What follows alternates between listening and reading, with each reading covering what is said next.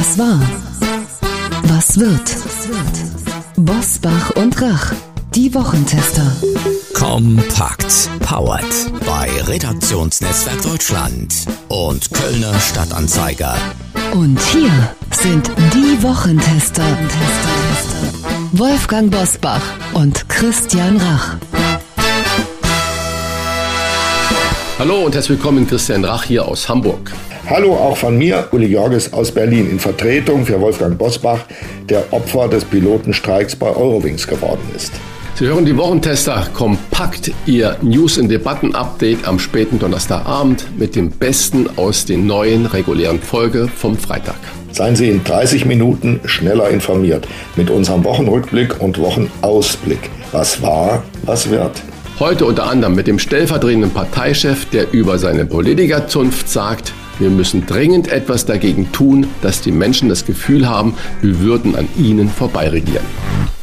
Heute lohnt es sich übrigens besonders dran zu bleiben, denn Ludwig von Kapf verlost exklusiv für Wochentester, Hörerinnen und Hörer einen von fünf Gutscheinen im Wert von 50 Euro für den Ludwig von Kapf Online-Shop. Mehr dazu gleich in dieser Folge. Heute zu Gast bei den Wochentestern Carsten Linnemann. Der stellvertretende CDU-Chef sieht die Politik in einer Vertrauenskrise. Wie er sie bekämpfen will, das verrät er den Wochentestern. Und wie er zum Machtwort des Kanzlers in der Atomfrage steht. Ich meine, es war ja eigentlich ja, wie im Lehrbuch. Ne? Im ja. Niedersachsen-Wahlkampf haben die Grünen gesagt, nee, das eine in Niedersachsen lassen wir nicht länger laufen, kaum ist die Wahl vorbei, findet die Debatte statt, dann kommt der Parteitag, da sagt man, nur zwei laufen länger, kaum ist der Parteitag zu Ende, spricht der Kanzler ein Machtwort. Natürlich ist das Parteipolitik gewesen, bei den Grünen ganz klar. Aber nochmal die Bürgerinnen und Bürger, die, die sagen, reißt euch zusammen. Das ist ja gerade das Interessante. Zwei Drittel der Bürger sind unzufrieden mit dieser Ampelregierung, sagen aber gleichzeitig auch, die anderen können es nicht besser. Das zeigt, wir haben eine Notsituation und die wollen keinen Partei-Tam-Tam, sondern die wollen, dass die sich zusammenreißen und entscheiden. Und das war hier wirklich die allerletzte Ausfahrt und so oft kann sich das eine Regierung in so einer Notsituation nicht mehr leisten.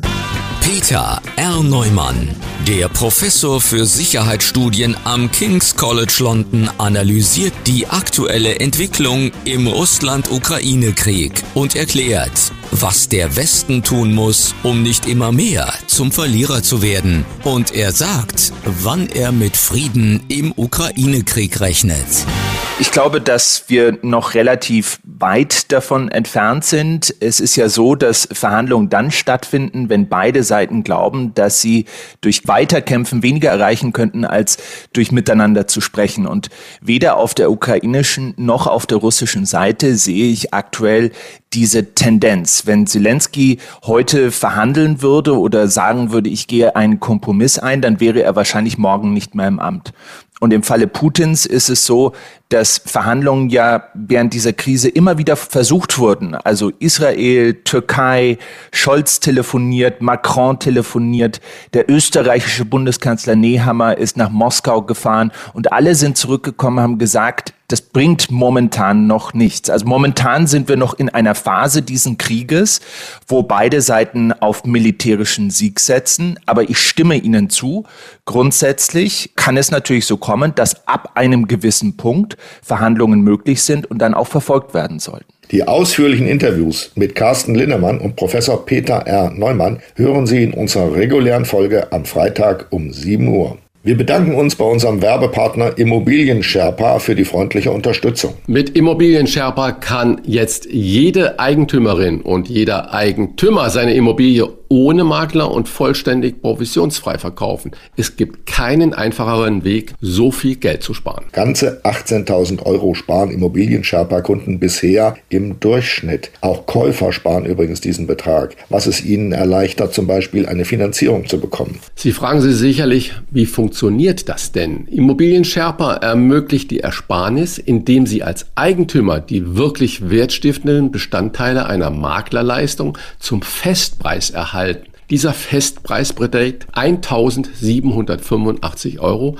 und wird erst nach dem Verkauf fällig. Einfach ausgedrückt nimmt Ihnen Immobiliensherpa alle zeitaufwendigen Tätigkeiten, die Fachwissen voraussetzen, ab und führt Sie so durch den Verkaufsprozess, dass wirklich jeder seine Immobilie problemlos verkaufen kann. Verkaufen auch Sie Ihre Immobilie provisionsfrei und informieren Sie sich im Internet auf immobilien-sherpa.de slash Wochentester. Und das Beste, wenn Sie als Wochentester-Hörerin oder Hörer Immobilien-Sherpa einen Eigentümer vermitteln, der seine Immobilie mit Unterstützung von Immobilien-Sherpa verkauft, erhalten Sie einen Amazon-Gutschein im Wert von 50 Euro. Hier noch einmal die Internetadresse für weitere Infos.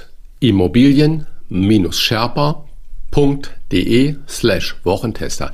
Sherpa wird übrigens so geschrieben wie die Lastenträger im Himalaya, also S-H E-R-P-A. Wie war die Woche? Wolfgang Bosbach und Christian Rach sind die Wochentester. Tester. Wer ist der Gewinner im Streit um den Weiterbetrieb der drei verbliebenen Atomkraftwerke? Die Grünen, die FDP oder Olaf Scholz oder keiner von den drei genannten, weil die sogenannte Fortschrittskoalition tatsächlich erst ein Machtwort des Kanzlers brauchte, das Scholz bereits viel früher hätte verhindern können, wenn er wirklich führen würde. Oder ist das einfach nur, dass die drei jetzt, die Parteien, die Koalition auf das gehört haben, was in der Bevölkerung sowieso die Mehrheitsmeinung war? Wie, Uli, wie ich glaube, das? dass Olaf Scholz hier einen Weg gesucht hat, um Robert Habeck aus einer großen Not zu befreien, ihm nämlich die Möglichkeit zu geben, sich diesem Machtwort zu ergeben und zu sagen, ich konnte es nicht verhindern, es ist eben der Kanzler. Ich glaube, dass das eine abgesprochene Sache war zwischen beiden. Ich halte es nicht für ein einseitiges Machtwort des Kanzlers im klassischen Sinn, dass die Medien in ihrer Kommentierung das alle ernst nehmen und ernsthaft von einem wirklichen Machtwort sprechen. Das wundert mich sehr. Ich, für mich riecht das alles nach Inszenierung. Ich nehme es nicht ernst. Was die Entscheidung? Die Führungskraft, was nun die Führungskraft von Olaf Scholz angeht, die war immer zweifelhaft er ist, wie er ist. Man hat sich inzwischen dran gewöhnt. Manchmal, hm, soll ich das sagen, wenn ich ihm manchmal ins Gesicht schaue, habe ich den Eindruck, ich gewöhne mich langsam an ihn. So schlecht ist er gar nicht. Also es gibt einen Gewöhnungseffekt an alles. Es gibt auch einen Gewöhnungseffekt an jemanden, der seine Aufgaben nicht so richtig erfüllt. Aber da will ich mich jetzt nicht ergehen drüber. Das darf ja wohl nicht der Sinn einer Demokratie sein. Natürlich hätte Olaf Scholz das schon viel früher entscheiden können. Natürlich war der monatelange Streit über die Kernkraftwerke völlig überflüssig. Natürlich sind die paar Monate bis April nächsten Jahres ein, wie soll ich sagen, das ist überhaupt nichts vor der Bilanz der deutschen Energiewirtschaft. Das ist gar nichts. Das kann man jederzeit verkünden. Das hätte auch Robert Habeck verkünden können. Alleine, das hätte man besser machen sollen, ohne den Kanzler zu bemühen, aber er hat es halt nicht getan. Nun ist es so gelöst worden. Es wird nicht das letzte Machtwort sein, das letzte inszenierte Machtwort. Christian, lass uns auf das Ergebnis schauen. Die drei verbliebenen Atomkraftwerke laufen nun bis zum 15. April 2023. Danach soll auch nach dem Willen des Kanzlers definitiv Schluss sein. Dabei haben die drei Werke seit Jahresbeginn den Strombedarf von fast neun Millionen Privathaushalten pro Jahr erzeugt. Eine Forschergruppe rund um die Wirtschaftsweise Veronika Grimm hat berechnet, dass der Strompreis um acht bis zwölf Prozent sinken könnte, wenn der Betrieb sogar bis 2024 laufen würde. Christian, wäre das für dich ein Argument, auch nach dem April 2023 nicht aus der Kernkraft auszusteigen? Naja, im Moment wird ja von den handelnden Personen und Parteien immer so argumentiert, also dass der Nicht-Ausstieg nicht zur Debatte steht das ist ja auch in Ordnung, das ist so beschlossen worden, aber ich verstehe nicht, warum man sich selber immer solche Fallstricke baut, dass man jetzt schon sagt, 15. Vierter ist Schluss. Ich glaube, es ist auch Mehrheitsmeinung in Deutschland, dass die meisten sagen, okay, wir wollen keine Atomkraft mehr, aber lass uns doch bitte zuerst die anderen Energiewege aufbauen, damit einigermaßen unsere Wirtschaft, einigermaßen die Haushalte doch irgendwie eine Perspektive haben. Wie soll denn ein Wirtschaftsunternehmen jetzt wieder äh, kalkulieren, wenn man weiß, Menschen beginnt da bis 15.04. und dann beginnt die gesamte Krise wieder, dann wird wieder noch mehr Gas verstromt und wo kommt das Gas her?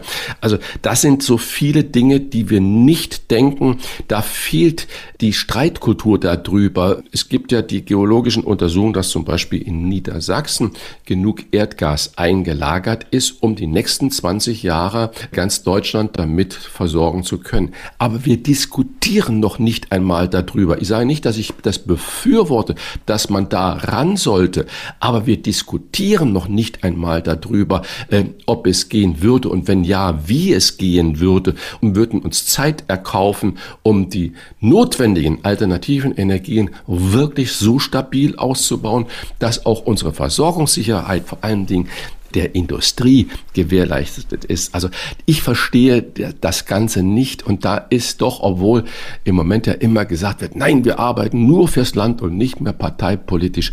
Ich habe das Gefühl, dass da noch ganz schön viele äh, ideologische Brillen ähm, mit im Spiel sind und dass man deswegen wieder ohne Not genau so ein Datum 15.04 festgelegt hat und am 16. und 17. weiß man noch nicht genau, wie es weitergeht. Also richtig. Ich bin ein Gegner der Kernkraft, das will ich deutlich sagen. Ja, ja ich auch. Und zwar nicht etwa, weil ich die Kernkraftwerke für so unglaublich gefährlich halte, sondern ich halte die Entsorgung der Brennstäbe für nicht gewährleistet. Und damit ist es eine bleibende Last für das Land. Deshalb sage ich, lass uns aussteigen, aber nicht jetzt. Jetzt ist es doch eine Frage der praktischen Vernunft. Wenn wir Energieprobleme haben, wenn Menschen und Unternehmen äh, Not haben, sich mit bezahlbarer Energie zu versorgen, vor allem Arbeitsplätze zu erhalten, äh, Firmen zu erhalten, dann ist doch gar keine Frage, dass man noch mal ein Jahr oder ein halbes Jahr oder zwei Jahre von mir aus den Betrieb dieser Kernkraftwerke verlängern kann. Das macht mich sprachlos, dass über diese Fragen ideologische Kriege geführt werden. Und da sage ich, das ist mir in den letzten Wochen mehrfach durch den Kopf gegangen, diese ideologischen Fragen werden von den Grünen aufgeworfen in diesem Fall, die in den vergangenen Jahren eher zur praktischen Vernunft geneigt haben. Das ist vorbei. Und ich muss sagen, ich habe inzwischen ernsthafte Zweifel, wenn ich mir das angucke, an der Regierungsfähigkeit der Grünen. Glaubst du im Zuge dessen, dass wir diese Debatte, die jetzt durch das Machtwort des Kanzlers beendet wurde, im Frühjahr wiederführen? Ich glaube ja. Das hängt natürlich davon ab. Das ist Rosinenpickerei. Da gucke ich sozusagen durch ein Prisma in die Zukunft. Ich weiß nicht, was ich dann im nächsten Frühjahr erleben werde. Das weiß niemand, aber wir müssen damit rechnen. Und insofern, wenn wir damit rechnen müssen, dass es bis nächsten April keine grundlegende Lösung der Energieprobleme gibt, dann dürfen wir auch so ein Enddatum nicht schon wieder festlegen, sondern dann müssen wir das offen halten. Kann ich auch nur raten, aber das ist jetzt verschüttete Milch. Das Enddatum ist fixiert, 15. April. Da werden wieder Windmühlenflügel bekämpft. Sobald wir ins neue Jahr gehen, geht der Fight los und ich kann es schon gar nicht hören. Ich höre das jetzt schon, was sie wieder alles sagen werden. Und es gibt so deutsche Debatten, die kann ich nicht mehr hören. Die gehört dazu. So, die Leistungen der Viertklässler sinken deutlich. Das zeigt der neue IQB-Bildungstrend des Instituts zur Qualitätsentwicklung im Bildungswesen. Besonders besorgniserregend laut Studie die Probleme der Grundschüler beim Lesen, in Mathematik, in der Orthographie und beim Zuhören Christian, die Forscher sind der Überzeugung, der Leistungsabfall habe nicht nur mit den pandemiebedingten Schulschließungen zu tun. Woran könnte es noch liegen? Ja, wenn die Forscher darauf keine Antwort haben, dann habe ich sie auch nicht. Ich sage nur, also sehr schöne Antwort, die gefällt mir ja, gut. Ja, das ist, die ist gut. Wir können jetzt nur Stammtischgespräche natürlich machen, aber eine Sache fällt mir ja wirklich ins Auge, wenn bei den Milliarden, die im Moment überall so hin und her jongliert werden, noch nicht mal jongliert, sondern geworfen werden und wo man über Schattenhaushalte, andere Verbuchungssysteme und so weiter sagt, wir haben trotzdem einen ausgeglichenen Bundeshaushalt. Dann streitet man über lächerliche 500 Millionen Sprachförderung für Kitas und Grundschulen. Da fällt mir da nichts mehr ein. Also ich als Laie und als einigermaßen Mensch, der gerne liest und der gerne auch sich mit Neuem beschäftigt, weiß, Das Grundlegende ist das Beherrschen der deutschen Sprache. Das heißt also, ich muss lesen und schreiben können. Damit bin ich erst in der Lage, auch klar denken zu können. Und wenn wir eben nicht eine Sprachförderung haben. Wir, wir sagen, liebe Leute, kommt alle nach Deutschland. Wir sind ein Immigrationsland. Wir nehmen gerne ausländische neue Mitbürger auf. Aber wir müssen doch dann sofort zwei Jahre lang Sprachschule machen. Und das ist auch für die gemischten Klassen. Wir haben ja heute Klassen, da sind 80, 90 Prozent nicht in Deutschland geborene Kinder da mit drin. Alles richtig, alles wichtig, toll, dass wir das so machen, aber doch bitte Sprachförderung, Sprachförderung, Sprachförderung, Deutsch, Deutsch, Deutsch, Deutsch. Ansonsten haben wir genau diese Miseren. Wir schrauben das Bildungsniveau nach unten und sagen, es ist ja gar nicht so schlimm. Das ist der falsche Weg meines Erachtens, diese Gleichmacherei, diese Nivellierung, sondern wir müssen die deutsche Sprache, das Erlernen von Schrift, Wort, Bild und so weiter, wie man das alles nennt, das muss in den Mittelpunkt kommen, weil dann passieren auch die anderen Bildungsmöglichkeiten, dessen sich dann besser bewältigen. In Berlin ist ja das Bildungsniveau ganz besonders prekär und ich glaube, das hat auch damit zu tun, dass es sehr viele Lehrer gibt, also Menschen, die als Lehrer beschäftigt werden, die gar keine ausgebildeten Lehrer sind, sondern die aus anderen Berufen rübergekommen sind, weil man nicht genug Lehrer ausgebildet hat eben an den Universitäten hier. Und nun gibt es äh, Leute, die waren Ingenieure oder Sozialarbeiter oder was auch immer, aber jedenfalls keine Spezialisten für Mathematik, Grammatik und Physik. Und das merkt man natürlich auch irgendwann. Also das ist bei dem Schlendrian der Berliner Politik ist das aber kein Thema, das lässt man laufen. Irgendwann wird man feststellen, dass die Kinder, die da daraus entsprungen sind aus solchen Verhältnissen, ein Riesenproblem für die Gesellschaft sind. Uli, nochmal ein ganz anderes Thema. Vielleicht wird es ja auch mal ein Riesenproblem äh, für die Gesellschaft. Ich bin jedenfalls darüber gestolpert über eine Umfrage von INSA, Meinungsforschungsinstitut INSA und der B-Zeitung, nach der die linken Politikerin Sarah Wagenknecht so beliebt ist wie nie. Sie liegt im neuesten Politiker-Ranking, man höre und staune, auf Platz zwei hinter nicht Olaf Scholz, nicht Robert Habeck, sondern hinter Markus Söder. Eine andere Zahl zum Aufhorchen. Rund zehn Prozent der Wählerinnen und Wähler würden laut Umfrage sehr sicher eine Wagenknecht-Partei wählen. Uli, wir hatten ja Sarah Wagenknecht vor kurzem hier bei uns im Gespräch und ich habe sie auch noch gefragt, liebe Frau Wagenknecht, wann drehen Sie denn aus und wann machen Sie denn eine neue Partei? Und da hat sie natürlich völlig klar ausweichend darauf geantwortet. Aber traust du ihr zu, eine neue Partei zu gründen? Und würde sie AfD und den Linken zugleich das Wasser damit abgraben? Und das klar zu beantworten, ich traue das nicht zu. Denn wir haben ja auch eine Vorerfahrung mit ihr gemacht. Sarah Wagenknecht wollte vor ein paar Jahren eine Sammlungsbewegung, eine linke Sammlungsbewegung gründen. Also auch mit bekannten Leuten aus den Grünen und aus der SPD, aus der Linken sowieso. Das sah so aus, als sollte das der Vorläufer einer Wagenknecht-Partei sein. Sie hat dann die Finger davon gelassen, weil halt die Arbeit, die damit verbunden ist, enorm ist. Das ist, äh, da wird man nicht mehr fröhlich, wenn man sich sowas vorgenommen hat. Vor allem hat man dann mit äh, unglaublich vielen Querulanten und merkwürdigen Figuren zu tun, die sich in so einer Partei nach oben arbeiten wollen und Karriere machen wollen. Ich glaube nicht, dass sie sich das zumutet. Ich glaube, dass sie ständig damit spielt, weil das ihren Marktwert in der linken spielt ähm, oder kokettiert. Ja, kokettiert. Sehr richtig. Ähm, weil das ihren Marktwert bei der Linken hochhält und weil sie das interessant macht und weil sie dafür Einladungen kriegt zu Vorträgen und so weiter und so weiter. Aber ich glaube nicht, dass sie eine neue Partei gründen wird. Parteigründungen, wir haben es doch bei der AfD auch gesehen, was sich da alles für Leute zusammengefunden haben und wie schwierig es war, für diese Partei einen Weg zu finden zwischen richtigen harten klassischen Neonazis, NPD-Leuten und ähm, konservativen bürgerlichen Leuten. Das ist eine enorme Spanne gewesen zwischen diesen beiden Milieus und das hat ja die Partei über Jahre beschäftigt. Also ich glaube nicht, dass sie das tun wird. Sie lebt auch gerne gut, sie isst gerne gut, sowas auf sich zu nehmen. Das wäre, würde ja bedeuten, dass sie sich sagt, ich muss Deutschland retten mit einer neuen Partei. Ich glaube nicht, dass Sarah Wagenknecht Deutschland rettet.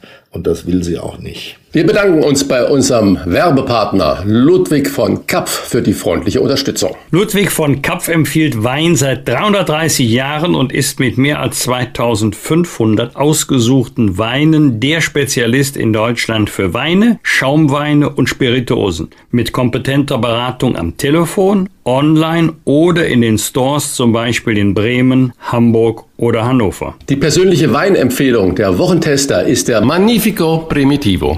Das ist gerade der Wein. Ich habe ihn gemeinsam mit meiner Frau probiert und kam zu dem Urteil, der schmeckt ja richtig gut. Das ist zwar ein süditalienischer Wein mit richtig fettem Inhalt, aber der Alkohol ist schön eingebunden. Man kann ihn wunderbar auf der Terrasse trinken zu einem herrlichen italienischen Essen oder auch was geschmorten. Mein Tipp, Trinken Sie diesen Rotwein nicht zu warm, sondern leicht temperiert, zum Beispiel mit 16 Grad. Ich wäre eher für 17 Grad, aber 16 Grad scheint mir eine gute Empfehlung zu sein. Wolfgang, du hast den Magnifico Primitivo auch getrunken. Dein Urteil? Also nicht nur probiert, wie man das so landläufig tut, einmal auf der Zunge zergehen lassen, sondern er hat mir, das ist wahrscheinlich jetzt kein fachmännischer Ausdruck, wie du ihn benutzen würdest, Christian, er hat mir richtig gut geschmeckt. Für mich verlängert er auch etwas den Sommer, wenn jetzt der Herbst kommt. Und als ehemaliger Supermarktleiter finde ich auch, dass der Wein ein hervorragendes Preis-Leistungs-Verhältnis hat. Eine kleine Herkunftskunde. Der Magnifico Primitivo wird aus edelsten Trauben hergestellt, die im äußersten Südosten Italiens wachsen, am Hacken des italienischen Stiefels. Dort liegt die Halbinsel Salento. Immer noch ein Geheimtipp für guten Wein.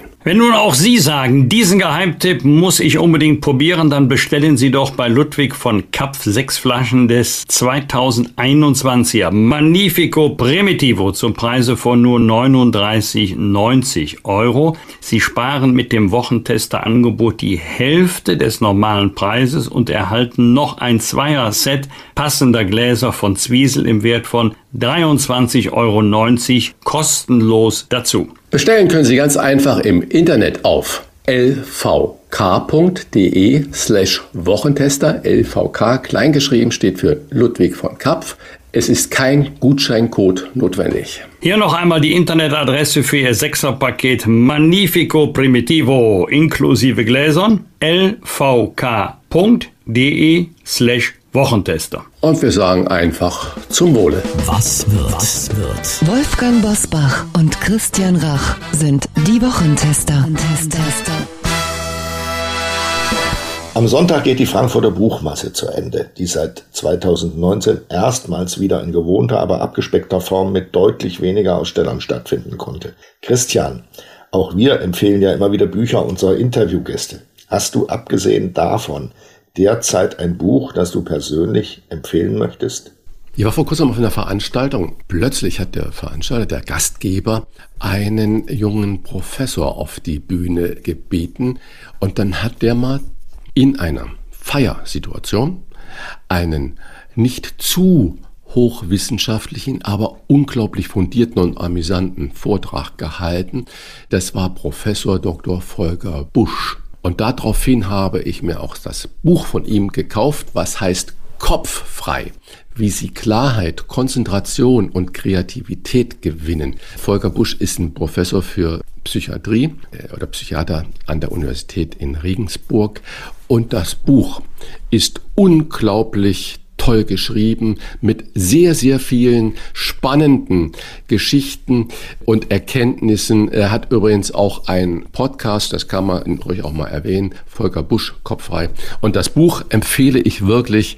Es ist spannend zu lesen, es ist eigentlich wie ein Roman zu lesen. Und äh, in dieser Welt mit dem Informationsflut, in der wir uns umgeben, Ruhepole zu haben, das findet man in diesem Buch. Also ganz großartig. Hat mir wirklich gut gefallen. Ich möchte da kurz anschließen, eine Warnung vor einem bestimmten Buch, das ich mir gekauft habe, weil ich dachte, das muss ja irgendwie sensationell sein. Sensationell steht schon vorne auf der Titelseite von John Kornblum als Zitat dem früheren amerikanischen Botschafter in Berlin.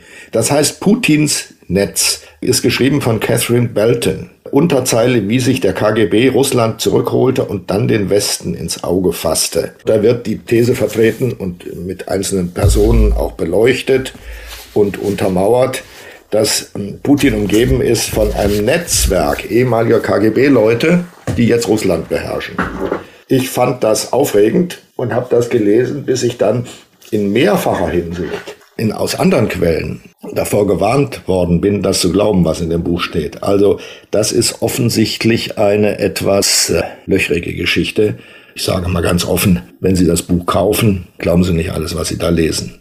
Da bin ich bei dem nächsten Punkt auf deine Meinung gespannt, ob dir das gefällt oder auch nicht gefällt. Am Montag feiert nämlich die Malediven 50 Jahre Tourismus wir alle kennen diese Bilder aus den Reiseprospekten, diese Stelzenhäuser in äh, türkisfarbenem Wasser gebaut, weißer Sandstrand und so weiter. Uli, der Tourismus auf den Malediven ist aus Umweltschutzgründen natürlich auch heftig umstritten. Warst du schon mal dort? Reizen dich denn solche Fernreiseziele? Also Fernreisen reizen mich per se eigentlich nicht kann ich jedenfalls nicht sagen, dass ich jetzt nach Bali muss oder nach Südafrika oder sonst wohin. Tut's nicht. Aber auf den Malediven war ich und zwar dreimal und jeweils zu meiner großen Zufriedenheit. Das war großartig. Ich bin dort viel geschnorchelt. Ich habe viele wunderbare Fische gesehen. Eine Unterwasserwelt, die mich wirklich in den Bann gezogen hat.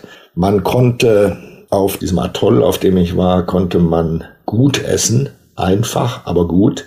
Und es war ein großes Vergnügen. Also ich habe da nichts abzubitten. Ich würde jederzeit wieder hinfahren. Die Malediven sind ein gutes Urlaubsland. Am Dienstag ist der Weltpasta-Tag. Der Weltnudeltag findet seit 1995 jedes Jahr am 25. Oktober statt. Wer wusste denn das? Christian, du wusstest ich, es Ich wusste ne? es nicht.